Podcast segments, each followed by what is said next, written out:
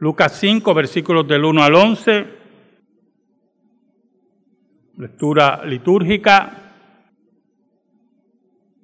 Las escrituras nos mandan no solamente obedecer a nuestro Dios, sino a confiar plenamente en Él. Para ser más exacto, tener confianza extrema en nuestro Dios. Pero muchas veces, regularmente, las dudas nos arropan. Primero, muy común entre los creyentes no confiar en la decisión de Dios.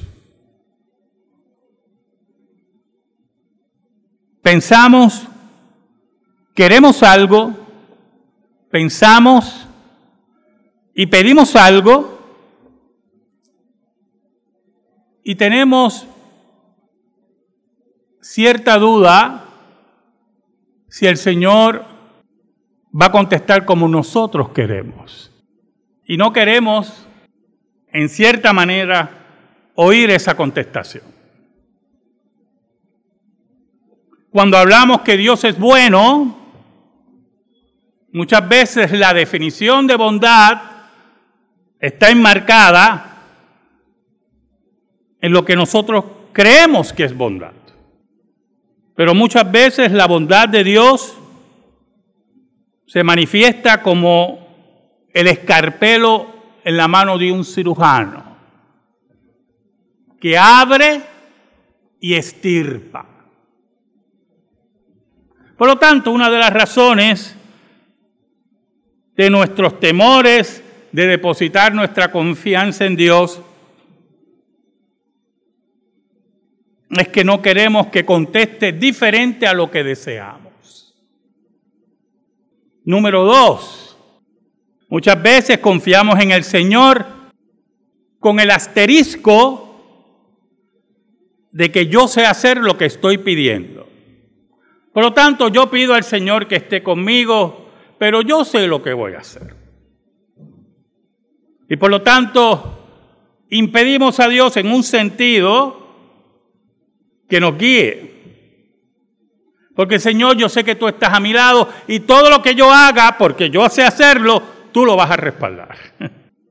Te confía mucho en usted, pero no va a permitir o no va a querer que el Señor desvíe su camino de lo que usted ya conoce y domina según su apreciación.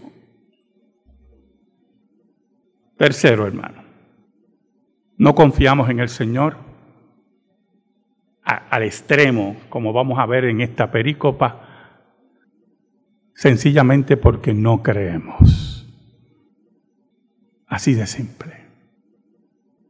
Estamos en este gran barco y no estamos. Hay un capitán que dirige este barco y no creemos que nos lleve a puerto seguro. Oramos, hermano. Señor bueno, qué bueno tú eres y nosotros tan malos. Ayúdanos en esta mañana para exponer tu palabra. Perdónanos porque te hemos sido infiel, pero tú permaneces fiel. Escóndenos bajo la sombra de la cruz. Que tu palabra por el Espíritu de Dios sea llevada al corazón de tu pueblo. Ayúdanos, Señor y guíanos según tu voluntad. Por Cristo Jesús. Amén y amén.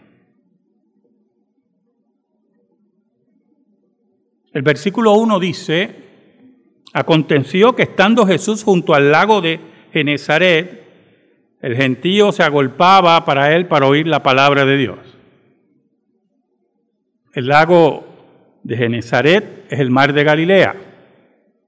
Lucas le llama Genezaret y le llama lago. Un detallito. Y la gente se agolpaba para oír al maestro. Cuando alguien lleva contenido, cuando alguien lleva la verdad, cuando alguien lleva la virilidad de la palabra de Dios, la gente va a querer escuchar.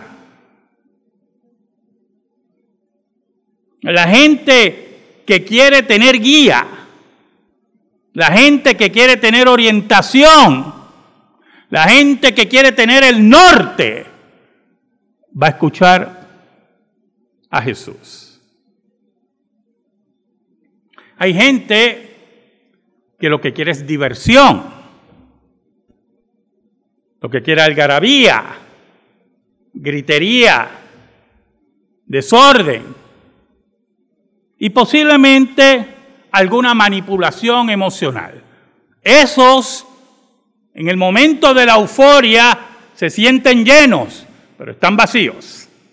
Y cuando salen de la euforia, se dan cuenta que están vacíos. Y entonces cuando vienen los embates de la vida, la realidad de la vida, que nunca será borrada, ahí se dan cuenta que la algarabía, el grito y el salto no le resolvió nada.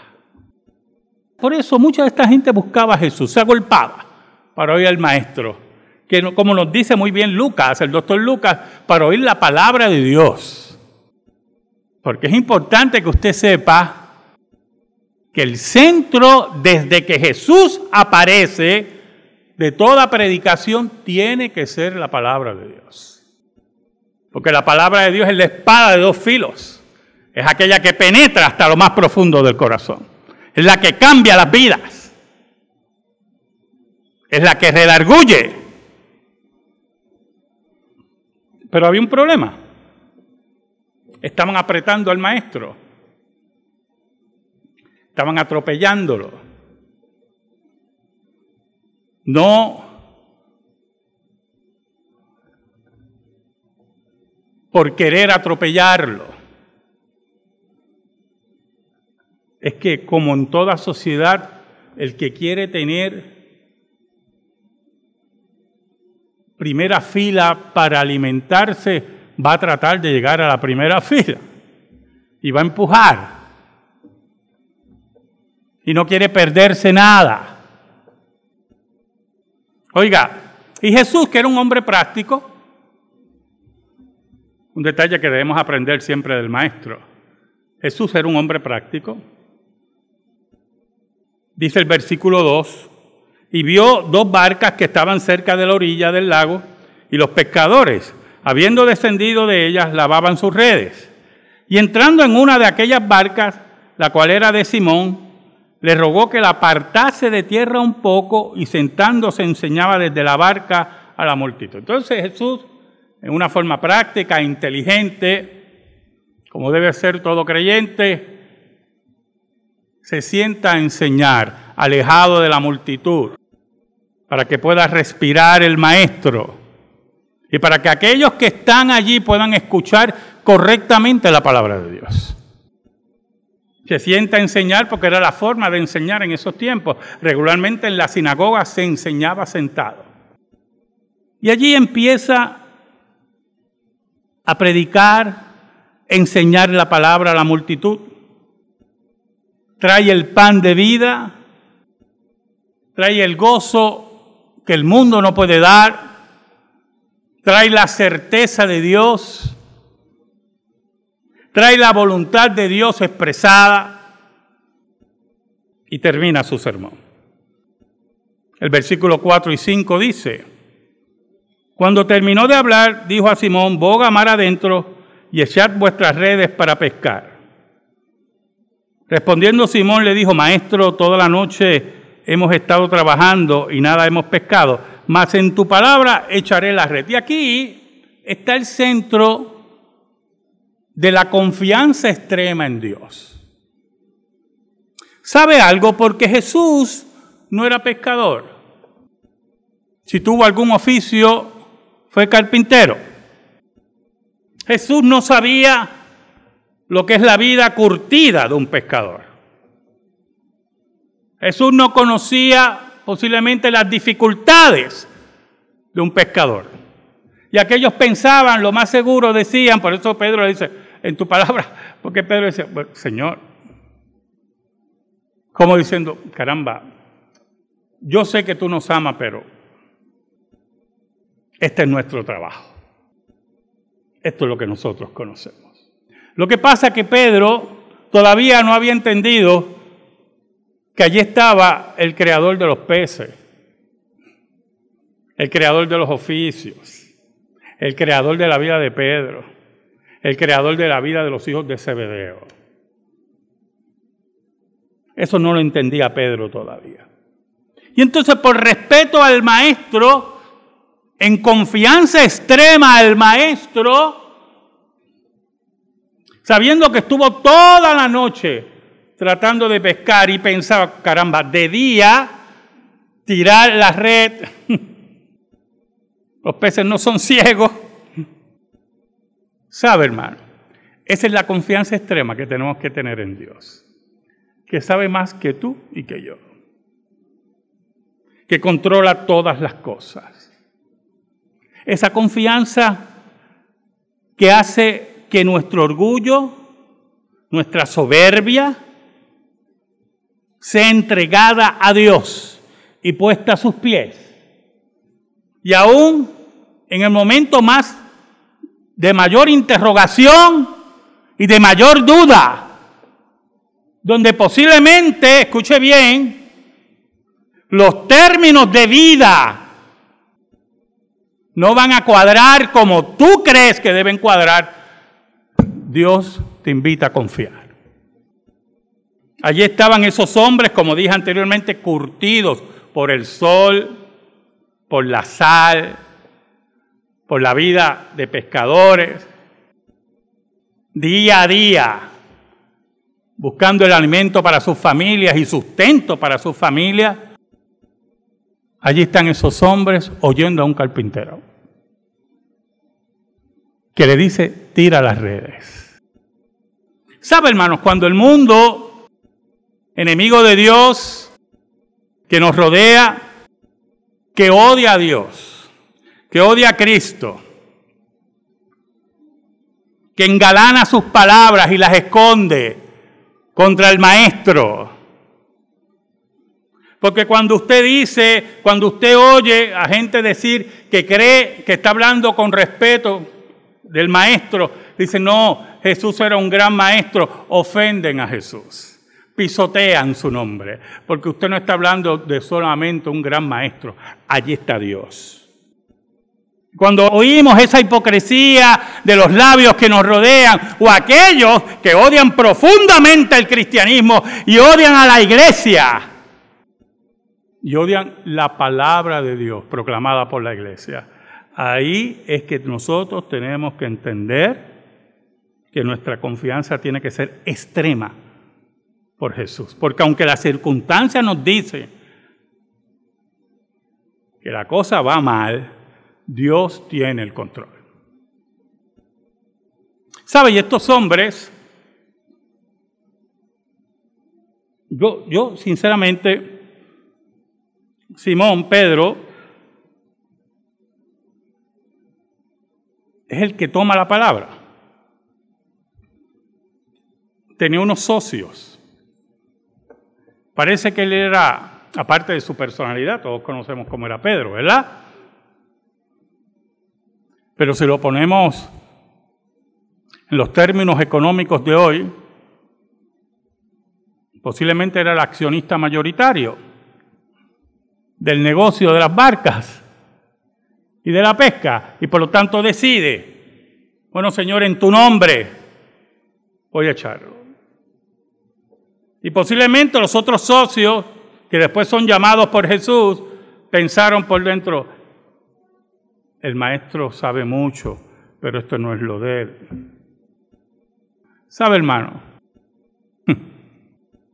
En nuestras dudas que mencioné en la introducción y en nuestras interrogantes, está detrás siempre algo, el tercer punto, no confiamos en Dios. Y creemos que sabemos más que Dios. Y el Señor nos invita, cuando dice Pedro, en tu nombre echaré las redes, echar hacia el lado todo ese conocimiento que usted cree que domina todo, todo ese orgullo, toda esa soberbia y confiar plenamente en Dios. el versículo 6 y 7 es interesante. Porque el milagro ocurre inmediatamente. Yo estaba leyendo un comentarista, interesante porque él decía, Jesús sabía dónde estaba el cardumen de peces.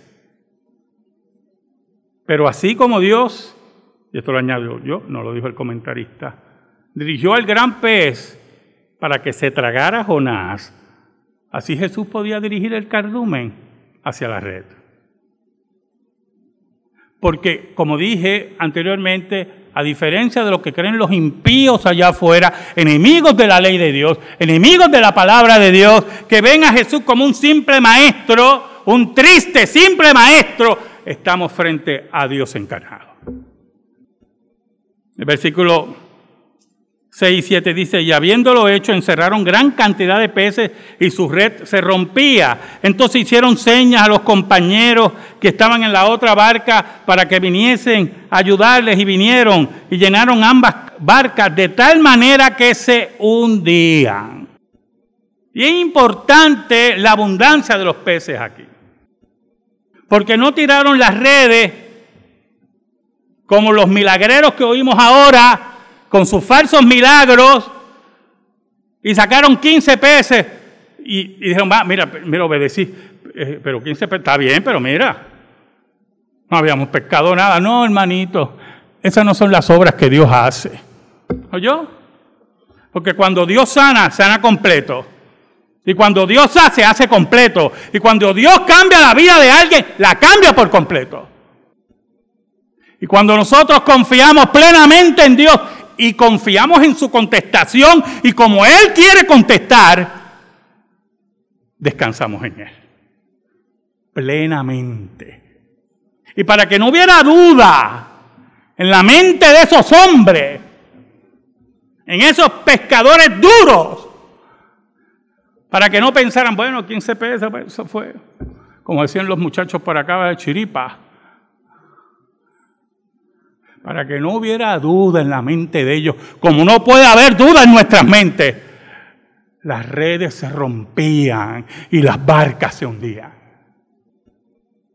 El original da a entender que cuando la red se está rompiendo, no es que se rompa, porque imagínense, es que empiezan a oír que los hilitos empiezan clink, clink, clink. Es como cuando usted se pone una camisa después que engordó se la pone y dice, ah, mira, como quiera me sirve. Y hace así, cling. Cling, no me sirve. Y, ahí se da cuenta que se encogió en la lavadora.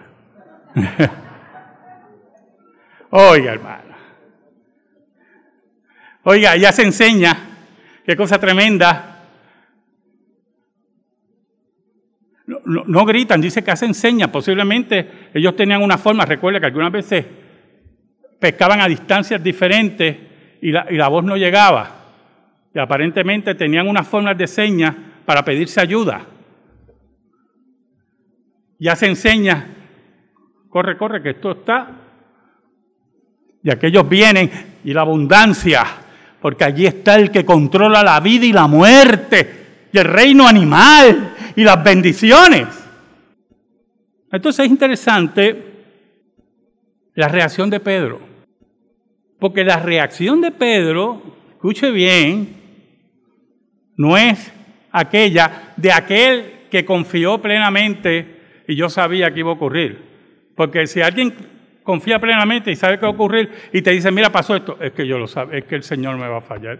Como yo digo por ahí, gente, ¿verdad? El Señor no me va a fallar, porque salió como yo quería. Tenga cuidadito de eso. Porque el Señor nunca falla. El que falla es usted, que crea sus reinos y sus mundos acá arriba. Cuando Pedro ve el milagro, lo que llamamos la pesca milagrosa en el argot, el versículo 8 dice, y el 9, viendo esto Simón Pedro cayó de rodillas ante Jesús diciendo, apártate de mí, Señor, porque soy hombre pecador. porque por la pesca que habían hecho el temor se había apoderado de él y de todos los que estaban con él. Los socios de Pedro, los que habían eh, contratado, todos estaban llenos de pavor. Pero allí estaba Pedro reconociendo a Jesús más allá de maestro, sino como Señor y Dios, que aquel que controla todas las cosas. Es interesante porque el original en el versículo 8 dice que cayó ante las rodillas de Jesús. No dice de rodillas. Pero los traductores consideran que mejor cayó de rodillas. Pero Jesús estaba sentado. Es lógico que cayera ante las rodillas de Jesús. Estaba humillado delante de él. Estaba entregado completamente. Allí estaba el que prometía y cumplía. El que premia a aquel que tiene confianza extrema en Dios. Aléjate de mí que soy pecador. Aléjate porque no merezco estar en tu presencia.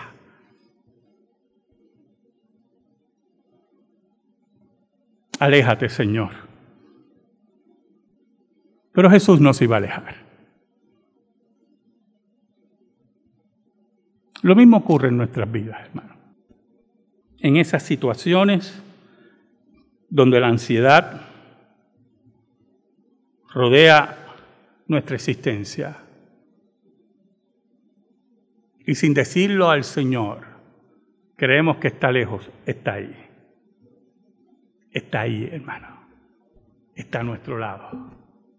Está enseñándonos con el dolor, con la angustia. Es la hora que entendamos que está ahí. Es la hora de la confianza extrema. Es la hora de caer de rodillas. El versículo 10 y 11 dice, y asimismo de Jacobo y Juan, hijos de Zebedeo, que eran compañeros de Simón Pedro, Jesús dijo a Simón, no temas, desde ahora serás pescador de hombres. No tengas miedo, no te sorprendas con misterio. Viene ahora una tarea mayor, porque tú pescas para matar, tú pescas para alimentar a tu familia. En mi familia existieron pescadores, buenos pescadores, ¿oyeron?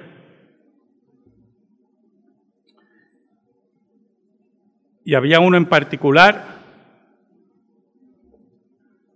que tenía la costumbre con su compañero de pescar en la boca del morro por la noche. Es de día, ni la quiero ver por la noche pescar. Hombres curtidos, oye hermano. Hombres increíbles. Y en una ocasión, creo que yo se lo dije a ustedes, se lo voy a volver a repetir porque viene aquí. Mi papá se fue con ellos. Mi papá, que era artista gráfico, que cuando veía un pescado era porque mami se lo había hecho. Pero se fue con ellos. Una noche a la boca del morro.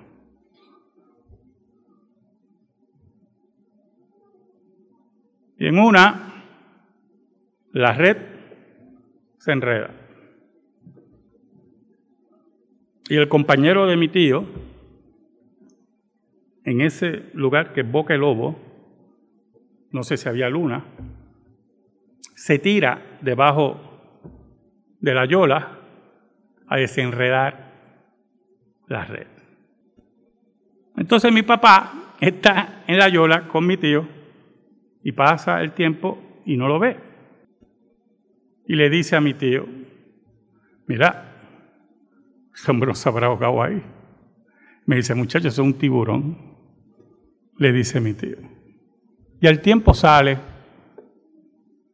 y la red estaba lista para pescar. Mi papá no volvió a la boca del lobo. Jamás volvió. No quería saber de eso. Ahora aquellos que recogían para matar, para alimentar, ahora iban a predicar para recoger muertos, para darle vida. para que conocieran al dador de vida. Era la hora de ser hombres predicadores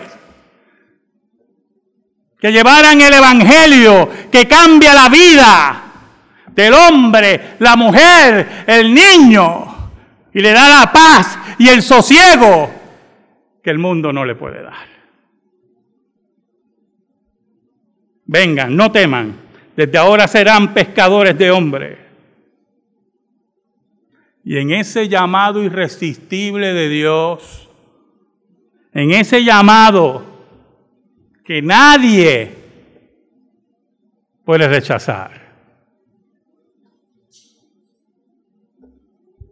en una confianza extrema, escucha hermano, en una confianza extrema en Dios, que los iba a llevar hasta la muerte.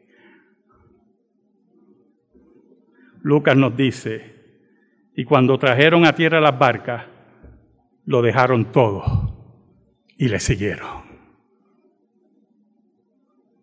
Es la hora de seguir a Jesús. Es la hora de la confianza extrema. Es la hora de dejar el orgullo, la soberbia, que dominamos todo. Y en la confianza extrema decirle, Señor, en tu nombre, en tu nombre, no sé cómo va a ser, pero en tu nombre aquí yo tiro las redes. Amén. Gracias te damos, Señor. Y te pedimos, Señor, en el nombre de Jesús que tú, Señor, deposites esta palabra en el corazón de los tuyos. Por Cristo Jesús. Amén. Y amén. Estamos en silencio, hermano, en comunión.